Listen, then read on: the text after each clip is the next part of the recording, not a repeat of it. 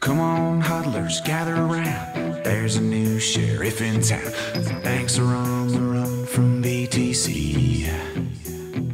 So hide your children, hide your wives. Wall Street crews catching knives. Everyone wants a piece, including me. There are those who've come around, try to take the whole thing down, controlling what Satoshi gave for free. So ask your questions, tell your lies, and throw it on an open diamond. Cross whatever border that you please.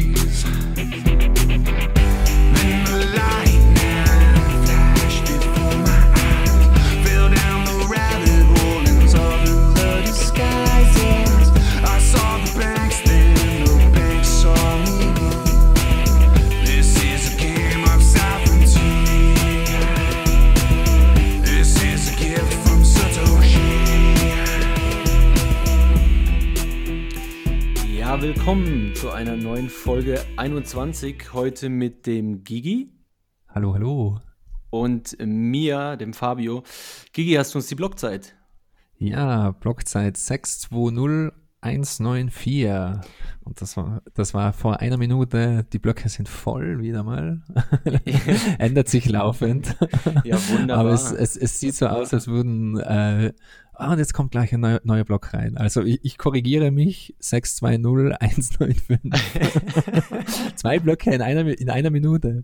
Nicht schlecht. Es sieht so aus, als würden ähm, die Bitcoiner die, die Gelegenheit nutzen und äh, äh, ja, viele Satzstapeln. Vi- viele Satzstapeln. Ja, wenn ich richtig liege, dann haben wir doch jetzt sogar weniger als 10.000 Blöcke bis zu einem ganz besonderen Moment, richtig? So ist es. Also der Halving Countdown schreitet voran. Ähm, wir haben jetzt nur noch 9805 Blöcke bis zum Halving, also weniger als 10.000 Blöcke. Und ähm, meiner Meinung nach, was auch immer passieren mag beim Halving, es wurde ja spekuliert, dass Halvings gut sind für Bitcoin und den Preis von, von- Bitcoin. Man sollte sich das meiner Meinung nach anschauen. Ähm, viele Bitcoiner haben anscheinend in den letzten Tagen etwas kalte Füße bekommen und einen Teil ihres Stashes verkauft und so weiter. Ich bin da nicht so ganz dafür. Ich bin enttäuscht von den schwachen Händen. Ja, mich wundert tatsächlich, wer, wer, in, solchen, wer in solchen Zeiten verkaufen kann. Ähm, wir, wir sollten eigentlich, wenn es dann näher rückt und, und, und klar ist, wann, an welchem Datum exakt das sein wird und es geht Richtung Wochenende, dann sollten wir auf jeden Fall hier äh, irgendwelche äh, Harving-Partys starten, oder? Genau, gibt es eine Halving Party in Virtual Reality. Ach so, Wegen ja, Co- stimmt. Coronavirus und so. Das ist ja jetzt eben Trend. Die virtuellen Bitcoin-Partys. Absolut im Trend. Also ich kann das, kann das sehr empfehlen. Ähm, ich habe in den letzten zwei Wochen bei zwei verschiedenen ähm, Bitcoin-Meetups äh, teilgenommen und eines, ein Meetup war eine Präsentation und zwar von Waxwing, der ähm, an äh, Join Market und CoinJoin Technologien arbeitet, Adam Gibson, der äh, auch zum Beispiel das Snicker Proposal verfasst hat, wo wir schon mal in einer Folge darüber gesprochen haben.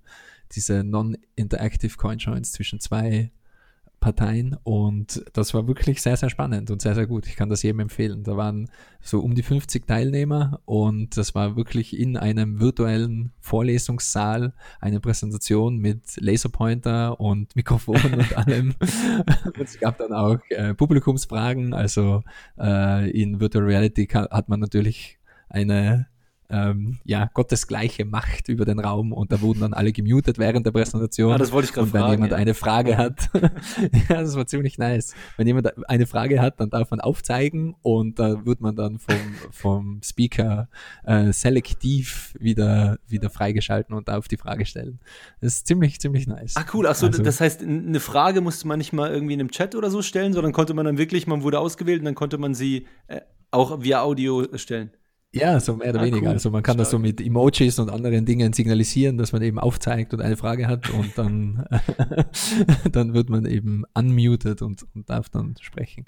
Und äh, es gibt auch Afterpartys in, in VR, also wir waren dann am Strand und am Boot und hatten kollektive Bootunfälle und äh, gingen in eine Bar und zum Pool und hatten sehr interessante Diskussionen äh, und es waren viele hochkarätige Bitcoiner dabei. Also es war wirklich sehr spannend und sehr interessant. Ist es, Äh, auch äh, Hodlonaut zum Beispiel. Ich habe mit Ah, cool. Hodlonaut äh, mich länger unterhalten. Ja, richtig, richtig cool. also ganz kurze Frage noch, wenn du dann in diesem, äh, in diesem virtuellen Raum irgendwo hingehst und es kommt jemand zu dir, ist es dann, also hörst du dann auch die Leute in deiner Nähe nur? Oder, wie- oder Ja, wie ja, wird das genau. genau. Ah, Das, ist noch wie, richtig wie im echten Leben. Das ist wie im echten Leben. Und es ist wirklich ähm, erstaunlich ähm, echt sozusagen. Also es ist auch interessant, welche welche sozialen Interaktionen sich da ergeben und wie echt auch die sozialen Interaktionen sind. Weil die, die ganze Truppe von Bitcoinern, da haben sich dann wirklich so kleine Grüppchen gebildet und kleine Kreise und in dem einen Kreis ist über 3D gedruckte Waffen gesprochen worden, in dem anderen Kreis über CoinJoin weiterhin, über äh, im dritten Kreis eher über philosophische Themen und äh, quasi Bitcoin und Staat und Gesetze und, und solche Dinge. Und war wirklich, wirklich spannend. Ja. Also wirklich sehr zu empfehlen. Ich, ich glaube, eben dank Coronavirus und Co. wird das in Zukunft explodieren. Also ich, ich würde das ja jetzt für gut befinden, wenn, wenn mir nicht ein intelligenter Mann mal gesagt hätte, ähm, Bitcoins philosophische Mö Möglichkeiten, Bullenscheiße. genau. ja, ich, ich, also falls jemand interessiert ist, die, die ganzen Meetups und Talks äh, sind natürlich auf Englisch zurzeit. Äh, man kann ja auch eine, eine deutsche Gruppe starten, das steht jedem frei. Die ganzen Virtual Reality Programme, die sind alle ähm, frei verwendbar. Aber ich werde mal den jetzigen Telegram-Channel sharen, der von Udi Wertheimer äh, eingerichtet wurde und er hat auch die ersten Meetups organisiert und es ist jetzt wahrscheinlich geplant, das wöchentlich am, am Wochenende zu machen und auch weiterhin Vorträge und ähm, wirklich ähm, ja auch technische Diskussionen Ja, cool. über Bitcoin in VR abzuhalten. Wir, wir können ja noch einen drauflegen und die Live-Episoden, die wir schon audiotechnisch nicht perfekt hinkriegen, auch noch in den virtuellen Raum verschieben, damit noch mehr schief gehen kann. genau. Live und in VR und überhaupt generell. Alles gleichzeitig. Apropos Podcasts und Audioprobleme. Dennis war bei einem Podcast, der keine Audioprobleme hatte.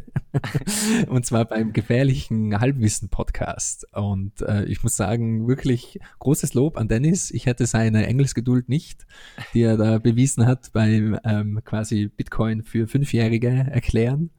Ähm, das ganze Ding ist eineinhalb Stunden lang, also wer, wer einmal ähm, da reinhauchen will, äh, große Empfehlung von mir. Der Anfang ist etwas, ähm, wie soll ich sagen, äh, Holprig? vielleicht etwas holprig, ja, etwas painful, aber es wird dann immer besser und ähm, ja, er hat, er hat das wirklich sehr, sehr gut gemacht und auch keinen Blödsinn verzapft, soweit ich das beurteilen kann. Ja, also ich, ich, ich fand das auch wirklich, äh, wirklich gut und, und was man wirklich gemerkt hat, so, da wir uns alle in unserer Bitcoin-Bubble befinden, oder, da sieht man mal wirklich, wie schwierig das ist, weil, weil Bitcoin so viele Themen und so viele Bereiche umfasst, wo man irgendwie vielleicht nicht ganz am Anfang, aber zumindest recht früh anfangen muss oder, oder recht viel erklären muss, damit überhaupt die Basis da ist, damit jemand die Relevanz von Bitcoin versteht. Und das sieht man extrem in dieser Folge, oder? Also da Ja, äh. Zum Beispiel bei Mining oder so, das, da, also reichen zwei Stunden nicht, um, um, Ja. um da tief reinzugehen. Aber hat er, hat er gut gemacht und gegen Ende wird es immer besser. Ähm, ich ich glaube, er hat auf jeden Fall für ein bisschen Ja. Bitcoin-Verständnis in Bremen gesorgt. Ja, aber das ist eben ein generelles Problem. Also blutigen Anfängern Bitcoin zu erklären, ist, ist extrem schwierig. Es ist unglaublich tückisch, das zu machen, weil die Frage ist eben, wo, wo fängt man an? Also wo, wo, ist der Einstiegspunkt? Äh, fängt man an zu erklären, dass das jetzige Geldsystem kaputt ist? Fängt man an, äh, verteilte Systeme zu erklären? Fängt man an, Kryptographie zu erklären? Fängt man an, Seltenheit und Wert zu erklären? Fängt man an, über Gold zu reden und so weiter? Also es wird dann sehr, sehr schnell sehr schwierig. Und äh, meiner Meinung nach gibt es eben deswegen auch keinen wirklichen Elevator-Pitch für Bitcoin. Also man kann nicht einfach Bitcoin in, in zwei Minuten erklären. Ähm, mir gefällt nach wie vor ähm, digitales Gold sehr gut. Das verstehen die, die meisten Menschen irgendwie intuitiv, auch wenn man keine Ahnung hat, wie das funktionieren soll. Aber ich glaube auch generell die Bitcoin-Community wird da immer besser und ich hoffe, dass das immer intuitiver wird über die Jahre, so wie auch das Internet einfach immer intuitiver wurde. Also ich, ich, ich verweise da gerne auf die Videos, die es gibt von den 90er Jahren, wo niemand weiß, was ist jetzt das www. was ist da der, der Klammeraffe, dieses Ad und, und warum braucht man überhaupt E-Mail, wenn es sowieso Faxmaschinen gibt und so weiter. Also äh, ich sehe da viele Parallelen. ja, krass. Ja, ja. Äh, noch, noch einen äh, quasi anderen Podcast-News gibt's. Äh, ich war beim Fun with Bitcoin Podcast, ein englischsprachiger Podcast von Coinicarus und da sind wir mal eineinhalb Stunden ordentlich über Shitcoins hergezogen, äh, wer sich das anhören will. Ich werde das auch in die Show Notes verlinken. Hat, hat schon sehr viel Spaß gemacht. Ach cool, der ist, der ist ein cooler Typ. Der fällt mir gerade ein, der hat mich auch noch angefragt, den muss ich auch mal noch antworten. Das ist ein richtig, richtig netter Typ.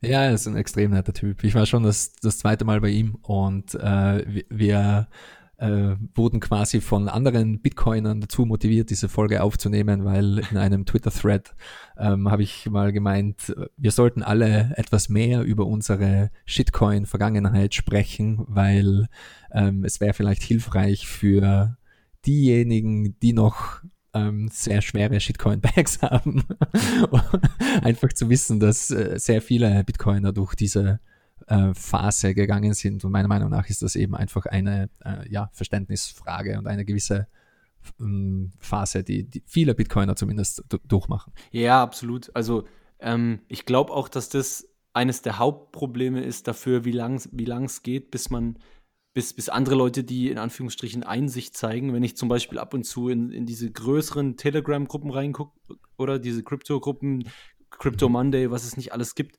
das sind halt immer wieder die, diese Diskussionen und, und wenn man dann mit irgendeinem Argument kommt, was darauf hinweist, dass man wohl eher von der, von der Bitcoin-Seite kommt, dann heißt es immer gleich, oh ja, du, du Maximalist und also ein Quatsch, diese alte Technik und bla bla bla. Und ich, ich glaube, wenn man sie, wenn man sie da abholen würde, dass man sagt, hey, pass doch auf, irgendwie vor, vor einem Jahr, vor zwei Jahren war ich an genau der gleichen Stelle, an, also wirklich an mhm. exakt der gleichen Stelle, aber dies und das und das funktioniert nicht, ich bin hier und da und dort auf die Nase gefallen. Ich, ich ja, könnte mir vorstellen, dann, dann, dann kriegt man sie besser, oder? Also dann kriegt man sie besser überzeugt, wie, wie wenn man da reinkommt und, und, und die haben dann das Gefühl, ah, da kommt einer und, und denkt, er weiß alles besser. Ja, ja absolut. Also ich, ich habe mich eben äh, dazu hinreißen lassen. Ich werde in Zukunft aber wahrscheinlich nicht mehr über, über Shitcoins sprechen. Ich bin inzwischen eben an dem Punkt angelangt, dass jeder Bitcoin verstehen wird, äh, sobald es für diese spezielle Person richtig ist und passt. Und jeder wird seinen letzten Shitcoin los, inklusive Gold und Euro und Dollar und Yen, ähm, wenn der richtige Zeitpunkt dafür gekommen ist. Und ich glaube, der richtige Zeitpunkt der ist da ganz individuell. Und ähm, ja, diejenigen, die das irgendwie freiwillig machen, die sind natürlich der Kurve etwas voraus, meiner Meinung nach, wenn, wenn, wenn quasi, wenn wir Bitcoin-Maximalisten recht haben, dann wird der Zeit, Zeitpunkt so oder so für jeden, äh, für jede Person auf der Welt kommen. Und ähm, ich will das eigentlich gar nicht unbedingt beschleunigen, erzwingen oder, oder Leute bekehren. Ich, ich bin sehr glücklich in meiner Bitcoin-Maximalist-Chamber. In, dein, in deinem Zen-Status. genau. Alle Shitcoiner blocken und einfach Bitcoin Zen. okay, ja, ich weiß nicht, ich habe ich hab schon manchmal noch so das Gefühl, ich, äh, ich, ich will dem einen oder anderen helfen, aber auch das klingt natürlich dann wieder so von oben herab. So, ich habe ja die, das Wissen auch nicht ja. mit Löffeln gefressen. Von dem her, vielleicht hast du schon recht und jeder muss, jeder ist da seines eigenen Glückes Schmied. Ja, ja, das, das macht auch jeder, jeder ähm, etwas anders, jeder hat einen anderen Ansatz. Aber wenn man, wenn man Bitcoin anderen Menschen erklären will, da gibt es jetzt eine neue Seite und zwar nennt sich die Hello Bitcoin. Das war mal ein Segway. Hm? ich wollte gerade sagen, Hammer Übergang. Und zwar ist die Seite hellobitco.in, also einfach das Coin-Wort mit einem Punkt getrennt. Und das ist eine, ähm, ich glaube, die ist auch Open Source, die Präsentation, die ist auf Google Slides. Ähm, und ja, ja. die kann man sich dort schauen und auch kopieren und eventuell auch übersetzen, Fab, na, wie sieht's aus? ja, wir hatten es ja vor, vorher schon kurz davon, also ich, äh, das wäre, glaube ich, gar nicht schlecht, ich muss mal gucken, ob ich da irgendwie Zeit finde, aber, also ich habe es jetzt auch noch nicht im Detail angeschaut, ob es jetzt zu tief geht oder nicht zu tief geht oder ob es eine gute Präsentation ist, muss ich noch machen, ähm, aber das ist natürlich prinzipiell sicher was, bei dem das wichtig wäre, das zu übersetzen und, und dann gerade wieder äh, hochzuladen auf dieselbe Website oder auf eine andere, einfach, einfach auf Deutsch, weil, weil das sind so diese Sachen, wo ich auch schon oft gedacht habe, boah, mache ich mir jetzt die Mühe und setze mich irgendwie ein, zwei Tage hin und arbeite eine Präsentation aus, die schon so oder so ähnlich mindestens irgendwie tausend andere Leute gemacht haben. Ähm, und, und die wirklich auch jeden, jeden Punkt trifft. Und jetzt hat das mal jemand gemacht und äh, in der Theorie, warum sollte man das nicht auch einfach übersetzen auf Deutsch äh, oder in, ja, wär, in etliche Sprachen und dann, und dann halt damit äh, auf Tour gehen, sozusagen. ja, also es, es, die deutsche Community wäre dir sicher dankbar dafür. Die Präsentation ist wirklich sehr schön gemacht. Sie ist auch auf, auf GitHub, habe ich jetzt gerade gesehen. Also ich ah, nehme cool. an, da sind auch die Grafiken und die ganzen Dinge auf GitHub. Und äh, das geht eben los äh, über Geld und äh, wird quasi über über Dollar und die Rhinestones und Muscheln und Gold und so weiter ähm, wird dort äh, mal angeschnitten und dann der Unterschied zwischen Sound Money oder Good Money und Bad Money. Und es wird dann relativ technisch meiner Meinung nach, also für absolute Neulinge schon ähm, ein ja ziemlich äh, ziemlich da wird schon ziemlich tief gebohrt, also ähm, wirklich der Transaktionsprozess, wie der funktioniert in Bitcoin erklärt und wie eben diese Blöcke propagiert werden und so weiter. Also es ist schon etwas in-depth, aber es ist trotzdem eine relativ kurze Präsentation noch. Also in, in einer Stunde oder so sollte man das durch, durchdrücken. Äh, ich glaube, es, ja, es sind so ungefähr, ich glaube, 50 Slides oder sowas. Ja, und, und der Ansatz ist auch, steht auch irgendwie, glaube ich, auf der Website, der Ansatz ist auch so ein bisschen, wenn man, wenn man das nutzen will, man soll es runterladen, äh, sich eine Kopie erstellen und dann auch einfach so anpassen, wie es einem passt oder je nach Zielpublikum genau, ja. und so weiter und so fort. Da kann man sicher das ein oder andere rausschmeißen. Aber so eine, so eine Basis, so eine Grundlage finde ich auch äh, wirklich gut. Ja, ja, ziemlich nice. Ähm, es gibt noch eine, äh, äh, eine Neuigkeit aus der quasi Bitcoin-Maximalisten-Ecke. Und zwar wurde ein neues Bitcoin-Venture gelauncht. Und zwar nennt sich das Bitcoiner Ventures.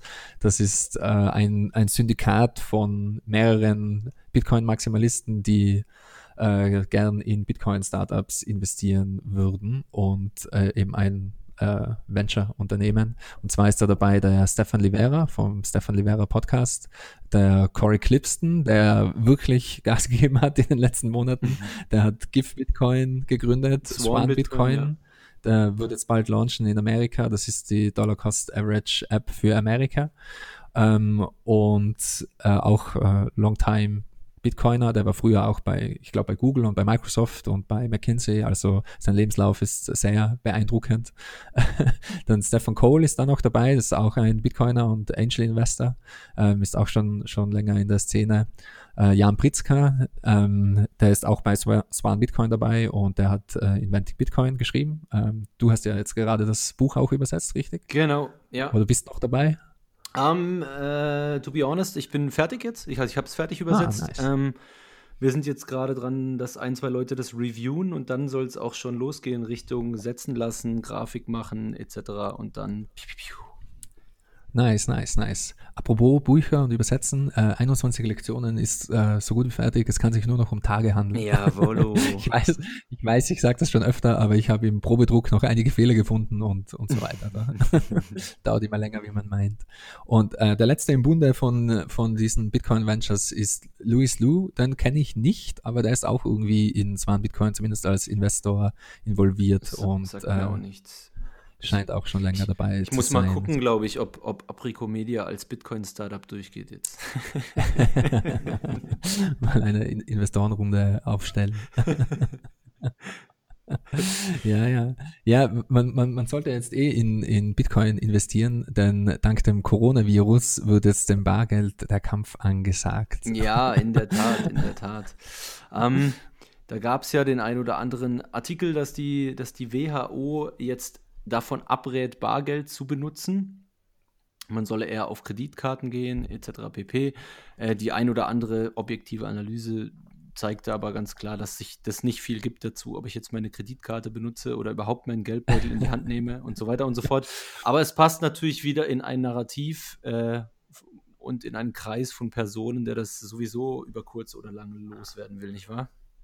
Ja, also man müsste dann schon äh, jeden einzelnen Einkauf unter 25 Euro halten, um bargeldlos bezahlen zu können, weil das Keypad von den, von den Bezahlautomaten Uah. ist sicher mindestens gleich dreckig wie das Bargeld.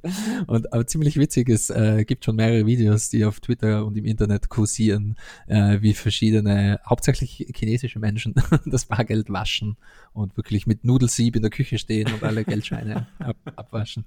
Ähm, ja, Coronavirus sei Dank. Und ähm, es, es scheint eben so, ich nehme an, wir werden das, das noch öfter hören. Also der, der, der Kampf gegen das Bargeld, der geht ja schon seit längerem vor sich Absolut. und das wird natürlich auch nicht aufhören. Also mit Negativzins und allem, was sonst noch dazugehört, wird auf jeden Fall dieser Kampf weitergehen, bis er, bis er gewonnen wurde. Ja, apropos, apropos Bargeldgegner und Gegner generell, unser Endgegner, die BITS, die Bank für internationalen Zahlungsausgleich, die hat wohl auch das ein oder andere Paper veröffentlicht, dass sie sich jetzt eingehender mit Peer-to-Peer-Payments, Tokenisierung und so weiter beschäftigen wollen.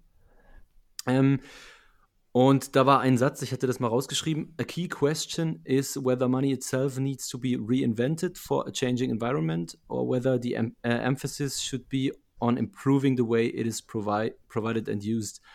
Und ich habe manchmal das Gefühl tatsächlich, dass bei, bei vielen Leuten, die da in Zentralbanken etc. unterwegs sind, in der EZB unterwegs sind und offensichtlich selbst nicht genau wissen, was Geld ist, habe ich das Gefühl, dass in der BITS doch ein paar Leute sitzen, die jetzt schon wirklich erkennen, dass es ihnen echt an den Kragen gehen könnte. Also, dass hier solche Sätze fallen wie, wie uh, whether money itself needs to be reinvented, ähm, da muss man natürlich das schon kommen sehen.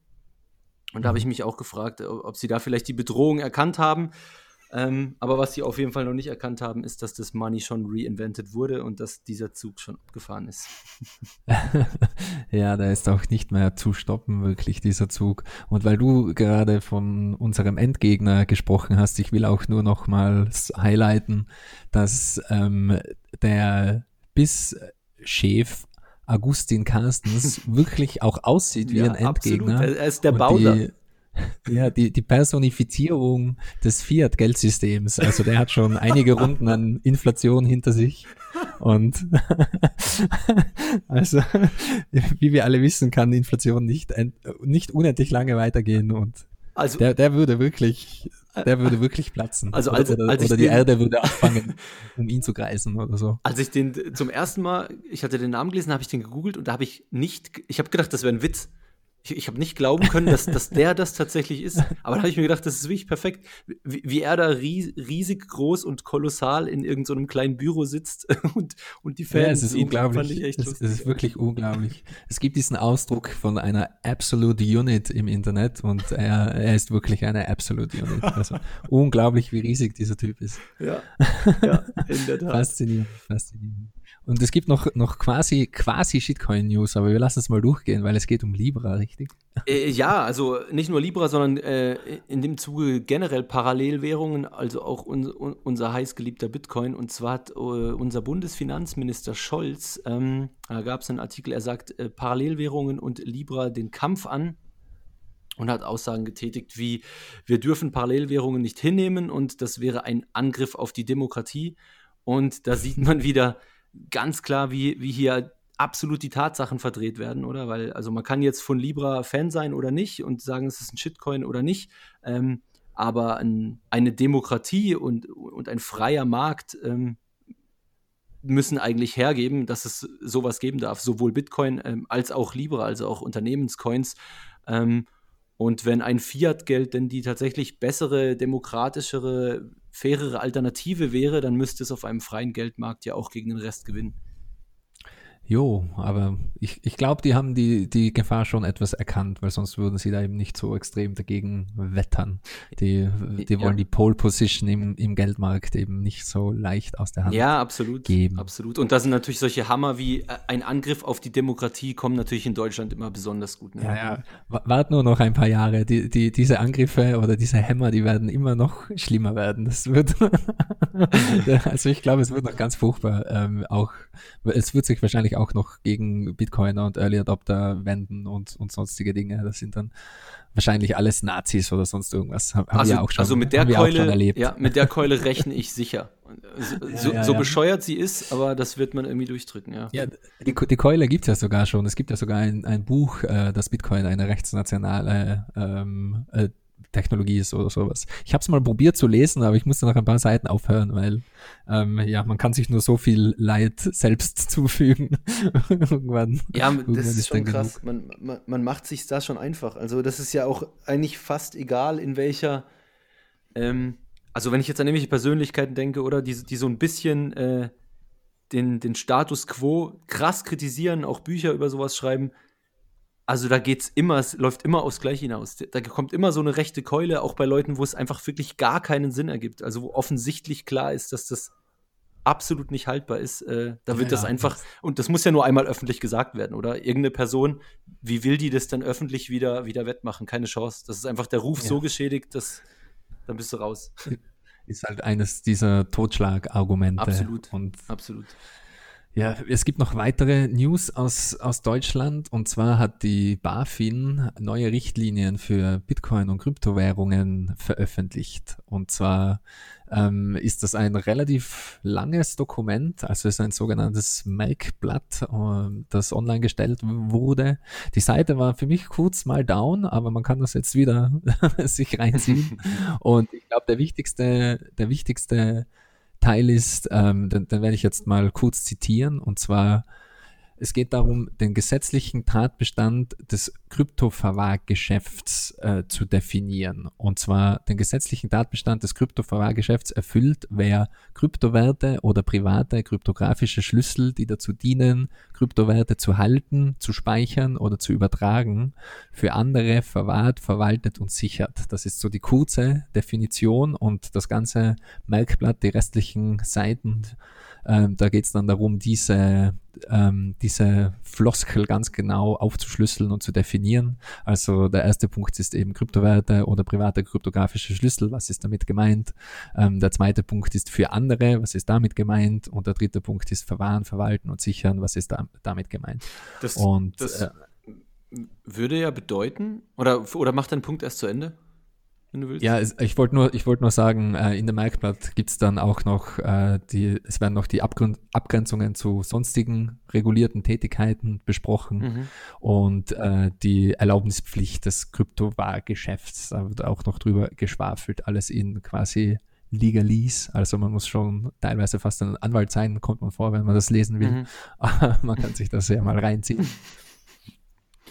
Ähm, ja, was ich sagen wollte, es würde ja bedeuten, weil, also ich, ich hatte mal mit dem Founder von Get Bitter geschrieben auf Twitter mhm. und der meinte dann, die dürfen in Deutschland äh, nicht werben, also dürfen keine Werbung machen und so weiter und so fort.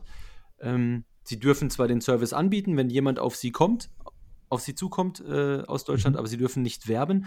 Wenn ich das aber richtig verstehe, ähm, könnte das wegfallen dadurch, weil sie ja effektiv zu keinem Zeitpunkt halten sie ja meine, meine, meine, meine Bitcoins, oder? Oder, oder meine hm, Schlüssel ja. oder irgendwas. Sie schicken mir das ja nur und dann wären sie kein Kryptoverwahrer, dann brauchen sie nicht die entsprechende Lizenz in Deutschland und dann müssten sie doch da eigentlich.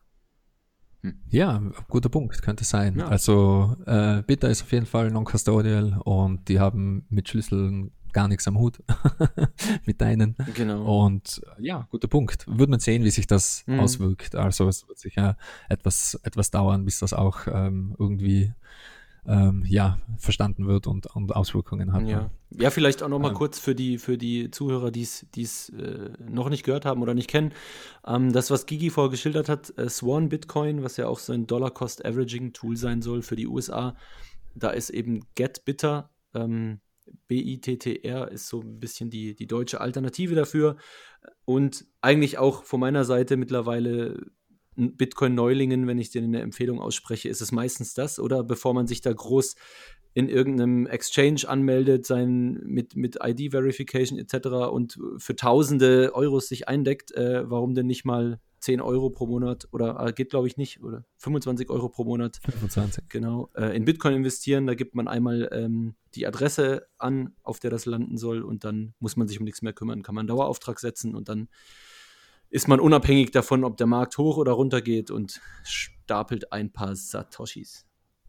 Ganz genau. Also historisch gesehen ist eben Dollar Cost Averaging oder in unserem Fall Euro Cost Averaging die, die beste Strategie, um äh, die Volatilität auszugleichen. Und da in Bitcoin generell der Trend äh, exponentiell nach oben geht, ist es auf jeden Fall eine gute Strategie, etwas Bitcoin zu haben. Und die Frage ist eben, wie und wann kauft man wie viel? Und die Frage, die erübrigt sich komplett, wenn man einfach wöchentlich oder monatlich eben einen kleinen Betrag kauft und äh, GetBitter automatisiert diesen Prozess eben. Sie sind in den Niederlanden und das funktioniert dann so, dass man äh, einen Dauerauftrag einfach äh, auf ein niederländisches Konto einrichtet und dort seinen, seine Bitcoin-Adresse oder seinen XPub ähm, äh, hinterlegt ähm, und das wird dann einfach automatisch ausgeführt, umgewandelt, ist wie eine automatisierte Wechselstube, die den jetzigen Bitcoin-Preis äh, nimmt und du bekommst dann für deine 25 oder mehr Euro äh, einfach Bitcoin auf dein Konto überwiesen. Und deswegen haben sie auch niemals ähm, eine Verwahrpflicht äh, über deine Bitcoins. Also es ist eben eine Non-Custodial-Lösung und genau. ist meiner Meinung nach ähm, ja, das, der, der beste On-Ramp äh, in die Bitcoin-Economy ist auf, auf jeden Fall Dollar Cost Averaging. Also ist meiner Meinung nach ein absoluter No-Brainer und ich glaube, wir werden in den nächsten Jahren sehr, sehr viel solche Services sehen. Also ich, äh, ich bin mir sehr sicher, dass GetBitter sehr bald auch Konkurrenz bekommen wird in Europa und dass immer mehr Services und immer mehr ähm, vielleicht sogar auch Wallets und, und einfach andere Services, so wie ähm, Square zum Beispiel mit der Cash App, ja. das in Zukunft anbieten werden. Also das ist für mich eine Gegebenheit. Ja, da, da man das jetzt nicht, da man jetzt irgendwie da keine Bank sein muss und keine Bankenlizenz braucht, also ich werde auch sofort dabei bei so einem Projekt. Ich finde das richtig cool. Also da so eine ja. coole, schöne App machen. Ja, absolut. Würde, also würde auch sicher, ähm, äh, also es werden sicher mehrere solche Apps und Firmen in, in nächster Zeit rauskommen. Ja, Wie gesagt, Swan Bitcoin in Amerika startet jetzt gerade.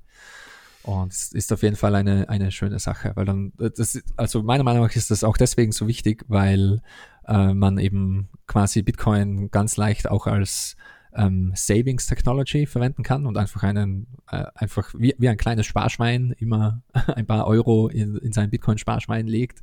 Und wenn man will, kann man die ja auch irgendwann wieder ausgeben. Ich bin zwar ja nicht unbedingt dafür, aber äh, wie, ähm, wie Dennis schön gesagt hat, im Halbwissen Pod, einem gefährlichen Halbwissen-Pod. Äh, er kauft zum Beispiel seine Bitcoin-Konferenztickets und äh, ein paar so Bitcoin-spezifische Sachen wie eben Bitcoin oder Lightning-Sticker oder sowas stelle ich mir jetzt mal vor. Äh, durchaus dann eben auch mit, mit Bitcoin und, und mit Lightning. Und ähm, für mich ist das einfach ein schönes Onboarding-Tool in diese Circular Economy. Und ähm, es, es ist generell wünschenswert, dass die kommende Hyper-Bitcoinization, von der ich überzeugt bin, dass sie kommen wird, vielleicht nicht ganz so schnell vonstatten geht, wie, wie viele glauben. Und das, der Auto-DCA hilft da auch dabei, meiner Meinung nach. Ja, klar, skalier mal den Auto-DCA auf, äh, auf ein, ein, paar hunderte Millionen oder eine Milliarde Leute hoch. ja, das, das Problem, das, das ich eben sehe, ist, äh, nehmen wir an, äh, zum Beispiel eben der Coronavirus löst eine, eine, einen nächsten Finanzcrash aus, eine Finanzkrise aus und äh, alle flüchten sich in Bitcoin. Dann, dann ist das ein sehr viel größerer Schock zum System wie äh, langsames langsameres Onboarding durch AutoDCA. Das ist so meine Überlegung. Ja. Aber wir werden sehen, wie es sich entwickelt. Und nicht nur in Deutschland gab es äh, eben neue Regulierungsnews, sondern auch auf der anderen Seite der Welt in Indien hat der oberste Gerichtshof das äh, bestehende Cryptocurrency-Verbot aufgehoben. Und ähm, ich, ich, ich weiß nicht sehr viel darüber. Ich bin ja nicht aus Indien, aber äh, anscheinend ist das eben ein historischer Tag für Indien, ähm, meinen dort die Cryptocurrency-Befürworter. Und das ganze Land kann jetzt eben an der Blockchain-Revolution teilnehmen. Ich bin ja auch kein Freund von dem Blockchain-Wort, aber es sind äh, ja fast 1,4 Milliarden Menschen in Indien. Und wenn nur ein paar davon anfangen äh, durch eben Auto DCA oder in diesem Fall Auto RCA, die haben ja den Rubel. Wenn die anfangen, Satz zu stapeln, dann wäre das natürlich auch äh, schön für Bitcoin. Ja, absolut. Also ähm, ich hatte da eben, hatte ich dir vorher schon gesagt, vom, vom Jan Paul, auch bei uns in der Community, hatte ich noch einen Tweet gelesen. Ähm, es ist wohl so, dass da einfach ein Verbot geherrscht, geherrscht hat, dass ähm, Banken mit Exchanges, Krypto-Exchanges zusammenarbeiten und das wurde jetzt eben aufgehoben. Und man rechnet dann damit, dass jetzt in den nächsten Monaten da dann wieder das ein oder andere Startup aus dem Nichts kommt und dann die Leute ganz legal und normal äh, Kryptos kaufen können. Ja, man darf ja auch nicht vergessen, es gibt Millionen oder wenn nicht sogar Hunderte von Millionen von Programmierern in Indien. Ich weiß das aus eigener Erfahrung. Mal sehen, was aus dieser Ecke der Welt dann äh, auch softwaretechnisch so daherkommt. Meiner Meinung nach ist das äh, natürlich was Gutes. Ja. Ähm, und apropos Softwareentwicklung und Programmierer, da sind wir schon bei den, bei den technischen News und da gibt es so einiges. Schnell geht es. Ähm, ja, da rauschen wir du. ähm, also als allererstes würde ich gerne erwähnen, wir haben schon wieder ein neues All-Time-High äh, in der Bitcoin-Hash-Rate. Also das Bitcoin-Netzwerk ist so stark abgesichert wie noch nie, Hash-Rate technisch. Und ich finde das immer sehr spannend zu sehen, dass mehr oder weniger, egal was passiert, Ja, die ohne Bitcoin Witz, Hashrate ey. geht einfach nur nach oben. Unfassbar, was Egal- da abgeht, ja.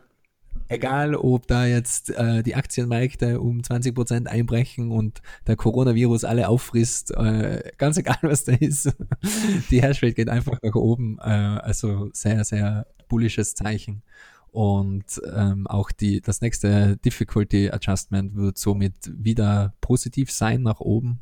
Ich glaube, es wird so um die 3% sein. Ja, das hatte ich vor Augen. Größenordnung. 3, irgendwas Ähm, Prozent. Ist so die und- Prognose, ja. Ja, also der Difficulty Epoche, ich schaue gerade kurz nach, ob ich das schnell sehe. Das letzte war ganz leicht negativ und das nächste wird so 3, irgendwas Prozent sein. Ähm, also interessante Sache.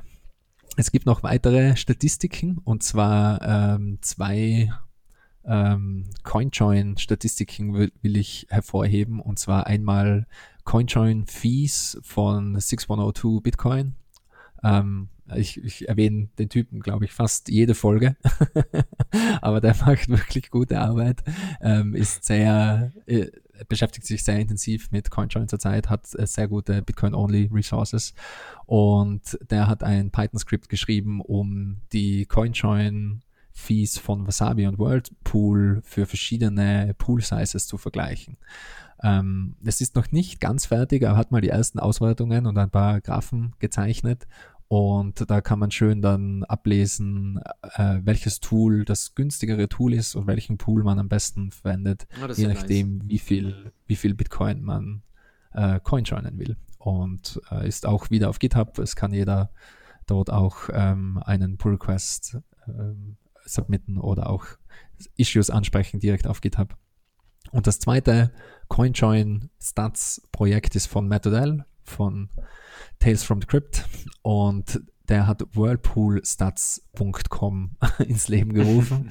ähm, alle, die Matt kennen, wissen, dass er sehr gerne Domains sammelt und er hat einfach hunderte Domains für jede Kombination von allen, allen möglichen Wörtern und whirlpoolstats.com äh, ist eine Weiterleitung auf sein Google Spreadsheet und ähm, er schlüsselt dort auf, wie viele Whirlpool-Runden es in Samurai gegeben hat, historisch, und auch sortiert nach Poolgröße und zeichnet da auch sehr schöne Graphen. Ähm, äh, ich nehme an, er hat da auch ein Skript laufen, was das ständig updatet, weil es das letzte Update ist von heute, von vor uh, nicht mal einer Stunde.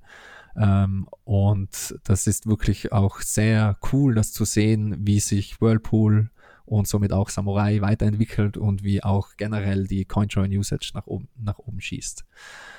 Ja, das hatte ich heute Und- auch gelesen, cool.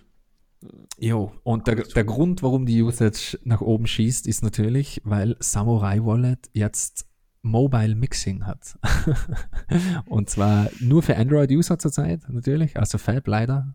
Ja, so be it, so be it. Die ganzen, die ganzen neureichen äh, Kids sind ausgeschlossen mit ihren iPhones. boah, boah, den nehme ich persönlich. Aber es gibt jetzt auch, ich habe gesehen, äh, ähm, ich glaube bei, bei Aldi gibt's ein äh, Android-Smartphone ganz günstig mit äh, Prepaid-Karte. Irgendwo auf Twitter ist das mal jetzt auf, aufgeschieden. Hat jemand gemeint, kann man sich kaufen, einfach nur für, für Fürs- Samurai. Fürs Mixing. ja. Ja, aber krass, krass, wie man sieht, was einfach so allein nur von, von, von von der Usage her, nur weil es mobile ist, oder nimmt es einfach sofort mega zu, weil es einfach viel, viel, viel mehr convenient ist. Absolut, absolut. Also ich äh, verwende Samurai schon relativ lange, ähm, hab's äh, seit es eben ähm, Whirlpool gibt, bei mir auch immer wieder laufen und es ist auch relativ, sagen wir so, es ist nicht trivial, alles aufzusetzen. Mhm. Äh, ich habe auch mein eigenes Dojo aufgesetzt damals, das ist ebenso nicht trivial. Also ich glaube, ohne äh, Programmier-Background ist man dann schon fast aufgeschmissen. Und im, im Mobile-Interface ist das einfach ein Klick und dann noch ein Klick und dann Start Mixing und erledigt. Also das kann wirklich jedes Kind, man muss nicht mal verstehen, was da im Hintergrund passiert oder was man da jetzt quasi genau gemacht hat. Man sollte es natürlich verstehen, aber es, es funktioniert einfach und es funktioniert einwand, an- einwandfrei. Also die Version, die da released wurde, die wurde schon offenbar auf Herz und Nieren getestet. Also ich bin bis jetzt in keine Fehler reingelaufen, hatte keinen einzigen Crash oder irgendwelche komischen Dinge. Und das war jetzt eben die erste Version von äh, Mobile Whirlpool. Ja, nice. Und es ist wirklich, wirklich schön gemacht. Also ähm, großes Lob an, an Samurai und TDFD und alle anderen Developer. Ähm, es ist vom Interface her auch sehr, sehr schön gemacht. Es ist sehr wohl überlegt. Ähm, sie haben eben auch sehr gute Post-Mixing-Tools und eben die, die, das ganze Verfahren, wie das Mixing bei Samurai funktioniert, ist ähm, von Anfang bis Ende sehr gut durchgedacht. Das funktioniert eben etwas anders wie bei Wasabi. Es sind einfach mehr oder weniger zwei verschiedene Modelle. Bei Samurai gibt es eben diese Transaction Zero, diese erste Transaktion, mit der man in einen Pool beitritt. Und da wird äh, von vornherein schon darauf geachtet, dass es eben, ähm, dass man diesen sogenannten Toxic Change, der ähm, diesen Mix quasi sozusagen wieder rückgängig machen könnte, beziehungsweise Informationen über die Teilnehmer ähm, preisgeben würde, da, das, das wird da gleich separiert. Und es, es funktioniert eben alles etwas anders wie bei Wasabi, aber wie gesagt, sehr, sehr schön gemacht. Und man kann dann selbst entscheiden, welche Mixing-Technologie man am liebsten verwendet. Aber, aber also du hältst schon am Ende des Tages beide für, für valide, sind einfach ein bisschen, bisschen andere Ansätze. Absolut. Okay. Absolut. Es ist, meiner Meinung nach, sind wir noch sehr, sehr früh, was diese Technologien angeht. Ähm, da wird noch sehr viel mehr kommen. Ich glaube, es werden eben auch noch ähm, Non-Interactive Coinjoins kommen. Also ich bin ein großer Fan von diesem Snicker Proposal und äh, ich glaube, vor allem auch mit Taproot und Schnorr werden da einfach neue Coinjoin-Methoden möglich werden. Aber wird das nicht obsolet? jetzt noch mit, gar nicht. Mit, mit Taproot Schnorr? Ja, ja, äh, höchstwahrscheinlich schon. Also äh, Okay. da wird dann, ich will damit nur sagen, da wird dann sowieso alles ganz anders. Man sollte sich jetzt vielleicht nicht unbedingt viel zu viel den Kopf zerbrechen, was, was verwendet man und Mhm, mhm, ja, klar, okay. wie mache ich das Okay, jetzt alles? Äh. Das sind alles so, äh, ob man jetzt Samurai oder, oder Whirl, äh, Whirlpool oder Wasabi verwendet, ähm, sei jedem mal freigelassen und man sollte sich meiner Meinung nach nicht viel zu viel als normaler User darüber den Kopf zerbrechen.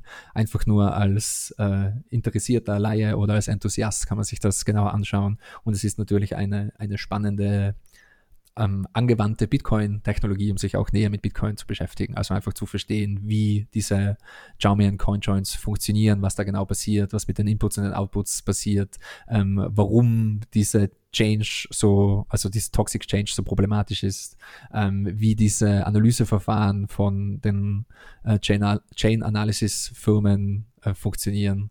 Ähm, ich ich finde, das ist mehr so ein akademisches Thema wie ein, ein User-Thema zurzeit. Aber meiner Meinung nach eben auch durch so Dinge wie Mobile Mixing und auch der Wasabi Desktop Wallet wird das alles immer besser und immer benutzerfreundlicher und meiner Meinung nach wird das alles so abstrahiert werden, dass das sowieso in jeder Wallet drin ist, man gar nicht mehr darüber nachdenken muss, man gar nicht mehr aktiv Coin joinen muss. Ja, das wollte ich gerade sagen, dass es wahrscheinlich Ja. mit der Zeit verschwindet, ne? So wie heute also die meisten Wallets auch irgendwie eine neue Adresse nehmen. Ganz genau, Ja, ganz ja. genau. Also Address Reuse, das war vor ein paar Jahren eben ein Problem und dieses Problem gibt es heute quasi nicht mehr. Ja. Das ist eben durch, durch Wallet-Automatisierung. Und mich würde stark wundern, wenn wir in fünf Jahren immer noch über ähm, manuelle Coin-Joins sprechen würden. Mhm. Ja, nice. Jo. Ja, jetzt habe ich noch ein paar Versionsnummern für euch. und zwar äh, Coldcard hat eine neue Firmware rausgebracht, äh, also ein Firmware-Update, Version 3.1.1 und ähm, eines von den meist gewünschten Features laut NVK, also laut Rodolfo Novak, der äh, Chef von, Col von ähm, wie heißt die Firma hinter Coldcard? Jetzt fällt es mir gerade nicht ein. Es ist eben nicht äh, Ähm, CoinKite. CoinKite, genau. Ja, mir lag auf der Zunge. Äh, das Scrambled Pin Keypad. Also man, man kennt das vielleicht von, von anderen Wallets oder security-kritischen Anwendungen. Samurai hat das äh, ebenso, dass äh, nicht mehr die Keys mit den Nummern übereinstimmen, die auf der Coldcard abgebildet sind, also 1, 2, 3, 4, 5, 6, 7, 8, 9, 0, sondern dass die am Display dann angezeigt werden und in einer zufälligen Reihenfolge sind, dass wenn dir jemand quasi über die Schul Schulter schaut und auf dein Keypad schaut, nicht weiß, welchen PIN du eingibst und auch damit der, der, das Keypad auch nicht abgenutzt wird und so weiter. Man sieht das oft bei Handys zum Beispiel, wenn man so, so einen Entsperrcode hat zum, zum Wischen oder dein Code 00000 ist, dann ähm, äh, klickt man immer auf die gleiche Stelle oder man sieht das auch oft bei Häusern, bei gewissen Keypads, äh, wenn man mit einem, mit einem Key in dieses Haus reinkommt und der wurde seit fünf Jahren nicht geändert und er ist 1, 2, 3, 4, dann sind genau diese, diese ja, Nummern abgenutzt Genau. und man weiß sofort, ähm, äh, was der Code ist. ja, Trezor macht das, glaube ich, auch so. Also das ist zwar nur digital, Genau, da tippst, Trezor, du's- da genau, tippst du es Trezor ja nicht das. Ähm, Stimmt. aber ist natürlich trotzdem, trotzdem geschickt, weil auch, wie du sagst, wenn jemand dir irgendwie über die Schulter guckt, unbemerkt, ähm, dann, dann, dann sieht er einfach gar keine richtige Anordnung und er sieht auch nicht, wie du was tippst, sondern du ordnest es einfach selber Genau. zu. Genau, das ist eben so ein Security Upgrade und das wurde von vielen Usern gewünscht und das ist äh, das, das größte Up, äh, äh, das größte neue Feature jetzt in diesem Update. Es gab noch ein paar andere, ein paar, ein paar andere Bugfixes, aber die sind, die sind kaum erwähnenswert. Ähm, MyNote gibt noch ein super Update und zwar ähm, ist das jetzt die Versionsnummer 0194 und das ist deswegen so super, weil jetzt gibt es Samurai Dojo auch auf MyNote. und jeder, jeder, der Dojo laufen lassen will, ähm, das ist eben quasi der, der ähm, Koordinator von, von Samurai. Ähm, der kann das jetzt einfach in MyNote aktivieren und muss nicht durch den relativ ähm, ja, painful Process, sich das selbst aufzusetzen. und äh, ich bin, ich werde immer ein noch größerer Fan von MyNote.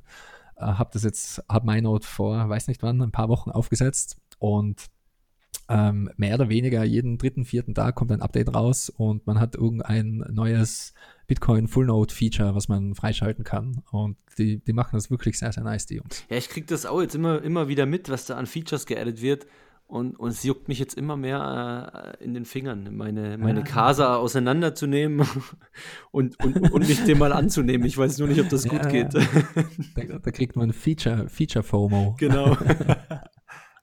Ja, es soll, es soll relativ einfach sein. Also die Casa hat ja auch nur einen äh, Raspberry Pi drin und Ja. äh, einfach, ja, MyNote auf diese Micro-SD-Karte flashen und, und dann war es das auch schon. Der Rest geht mehr oder weniger automatisch. ja, ich muss, ich glaube, ich muss mir die, die, den Link, den mir der Dennis geschickt hat, nochmal raussuchen. Dann muss ich mich an einem Wochenende dem mal widmen, weil es juckt mich echt in den Fingern zum Beispiel, dass man die, die Zap-Wallet und so einfach easy damit verbinden kann. Das, das ist schon ziemlich cool.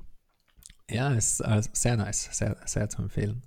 Und äh, das letzte Update, was ich noch äh, erwähnen möchte, ist von Blue Wallet und das ist ein Riesen-Update laut Blue Wallet. Ich habe es selbst noch nicht angetestet, aber ist jetzt erhältlich für iOS und Android Version 5.0 und ähm, das ist deshalb so massive, weil die haben jetzt Cold Card Support. Also man kann jetzt seine, seine Cold Card direkt mit Blue Wallet verwenden und eben auf eine ganz sichere Art und Weise sozusagen seine Transaktionen via Cold Card signen.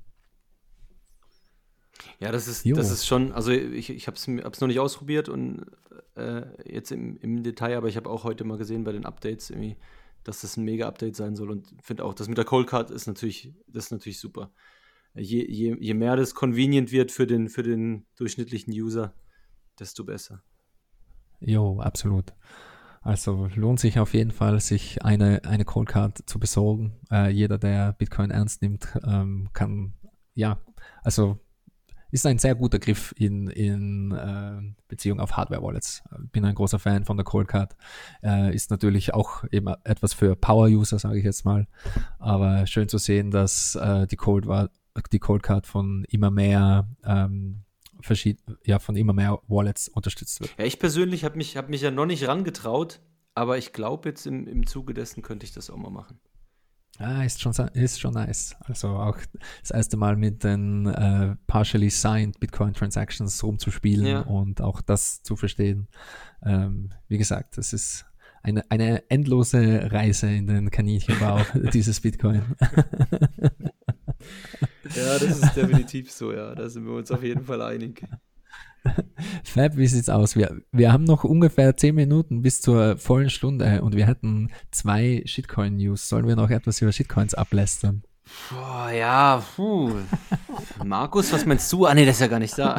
nee, nee, nee können wir machen. Ähm, ich, ich, hätte noch was ganz Kurzes, was, was ich jetzt gerade hier zufällig, äh, was gerade zufällig in meinem Twitter-Feed aufgepoppt ist. Ich weiß nicht, ob du das schon gehört oder gesehen hast. Ich habe jetzt das Video noch nicht gesehen. Ich sehe nur hier gerade ähm, den Text. Und zwar Breaking, the Bank of England Governor Designate Andrew Bailey says those holding Bitcoin should be prepared to lose all of your money and Bitcoin has not caught on much. Also seid bereit, dass ihr all euer Geld ver verliert und äh, Bitcoin äh, äh, hat nicht wirklich, äh, hat nicht wirklich äh, zugelegt in, in, in, den vergangenen, in der vergangenen Zeit. Äh, ja, okay, kann man, kann, man, kann man mal sagen ähm, was ich auf jeden Fall cool fand gerade, ist, dass der Knut Zwanholm, weiß nicht, ob ihr den kennt, der Autor von, ähm, oh, wie heißt es auf Deutsch? Uiuiui.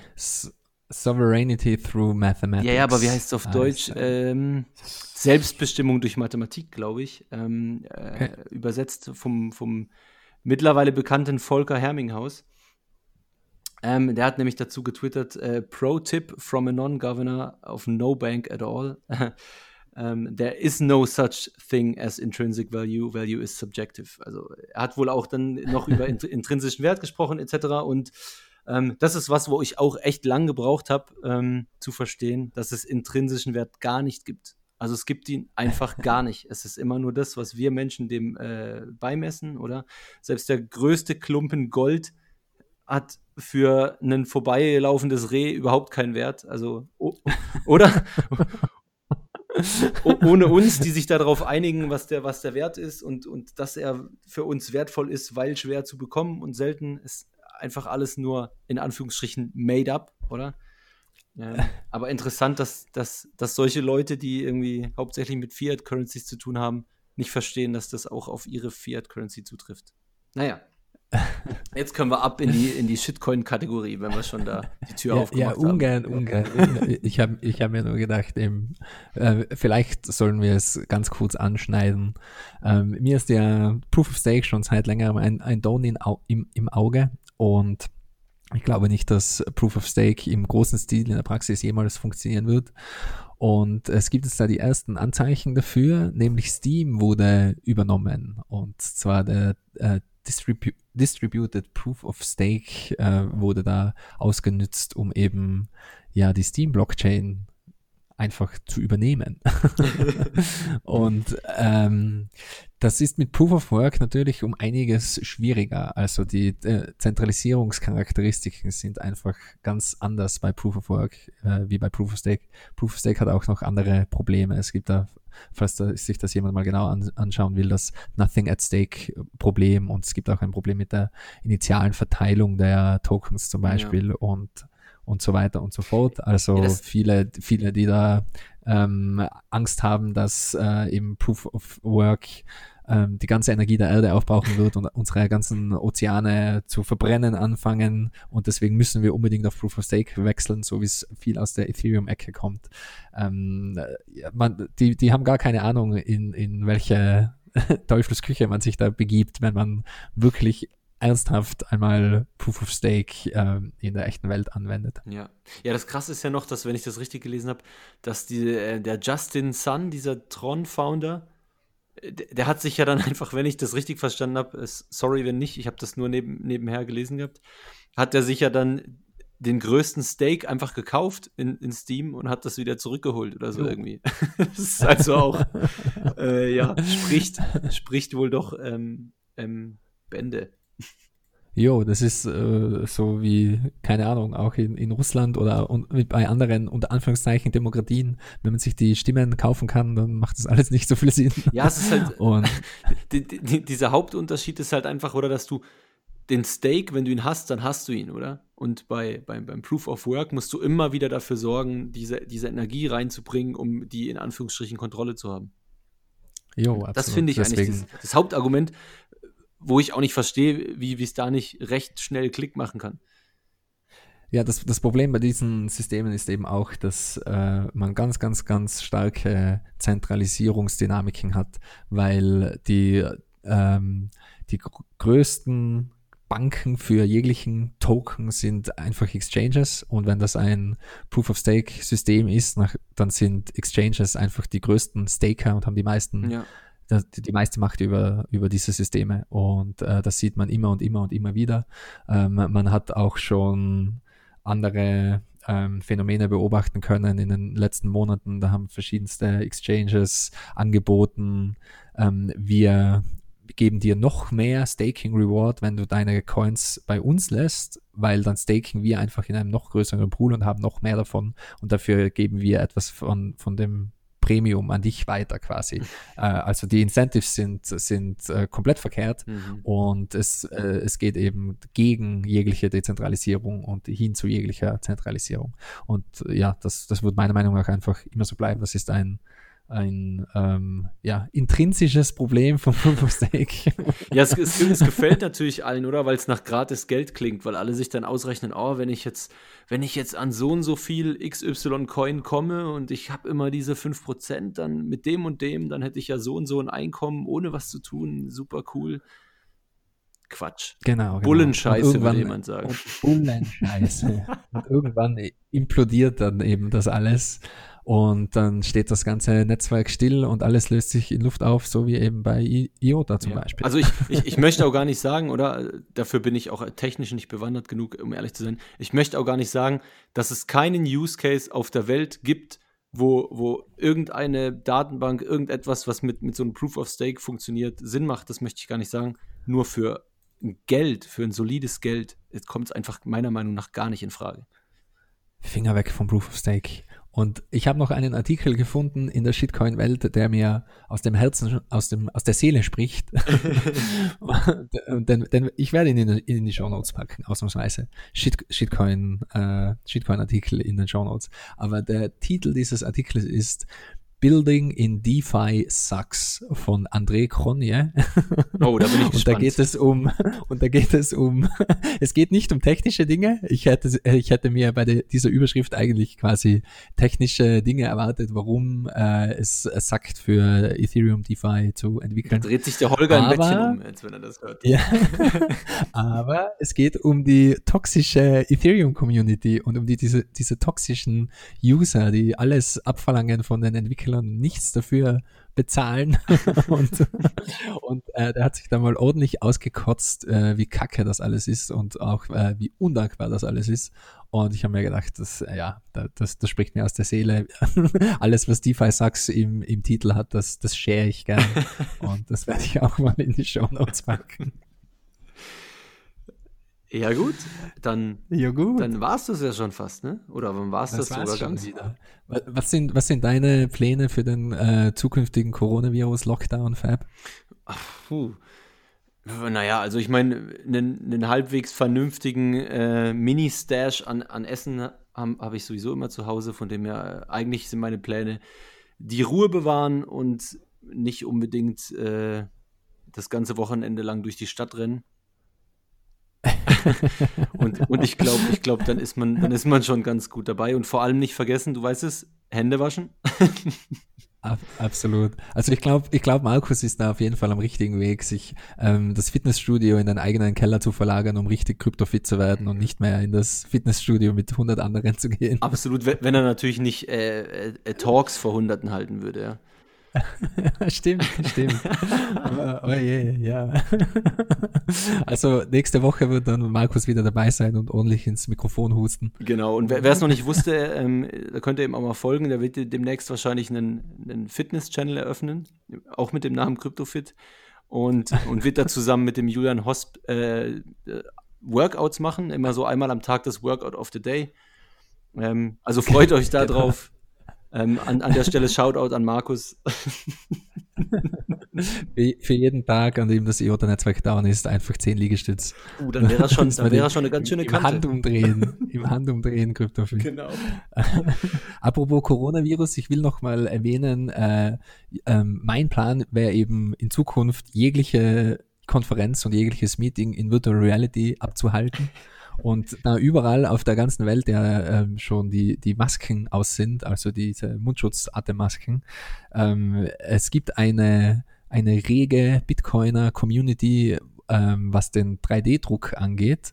Und da wurde vor kurzem auch eine 3D-gedruckte Nee. Atemschutzmaske geschert. Die werde ich auch noch in die Show Notes packen, Echt? falls jemand einen 3D-Drucker da, daheim hat. Ah, ja, ich werde die, ich werde die mal probieren zu drucken. Ich habe seit seit vielen Jahren einen 3D-Drucker und ich, ich werde die mal äh, probieren zu drucken und werde dann ähm, die Ergebnisse auf, auf Twitter präsentieren, mal, mal schauen, ob ich das hinbekomme. Da. Aber es ist ziemlich nice. Ziemlich nice. Also ähm, die Nerds scheinen wieder mal die Welt zu retten mit Virtual Reality und 3D-gedruckten Gasmasken. und ja, meiner Meinung nach sind Bitcoiner und Informat vor allem die aus der Informatiker-Ecke sowieso quasi immun gegen den Coronavirus, weil Durch 24 ähm, Stunden soziale Storytime. Isolation. Sitzt nur vor dem Computer, inter, interagiert maximal mit der Kaffeemaschine und dann, dann ist alles gut. Ah, sehr gut. Hervorragend. Na wunderbar. Gut, ja, dann- ja, dann Packen wir es für heute, oder wie? packen wir es für heute. Sehr gut. Dann, äh, ich ich werde das wieder mal erwähnen. Ähm, und, und zwar habe ich ja früher immer gesagt, ähm, hört niemals auf, Satz zu stapeln und verschlüsselt immer brav eure Backups. Und ich werde das jetzt wieder einführen. Finde ich gut. In diesem Gute Sinne, Nacht. gute Nacht. Tschüss. Ciao. Ich kauf dich einfach. Ich kauf dir eine Villa, stellst du noch eine Ferrari davor, dann ein Weib schicke ich jeden Tag eine Fünfkaräter. Ich schiebe dir hinten und vorne rein. Ich scheiß dich sowas von zu mit meinem Geld, dass du keine ruhige Minute mehr hast. Ich schick dir jeden Tag Cash im Koffer. Das schickst du zurück. Einmal, zweimal, vielleicht ein drittes Mal. Aber ich schick dir jedes Mal mehr. Und irgendwann kommt dann nochmal der Punkt, da bist du so mürbe und so fertig und die Versuchung ist so groß, dann nimmst es. Und dann hab ich dich, dann gehörst du mir. Und dann bist du mein Knecht. Ich mach mit dir, was ich will. Verstehst du, Junge? Ich bin dir einfach über. Gegen meine Kohle hast du doch ja keine Chance. Begreifst du das denn nicht, mein Junge?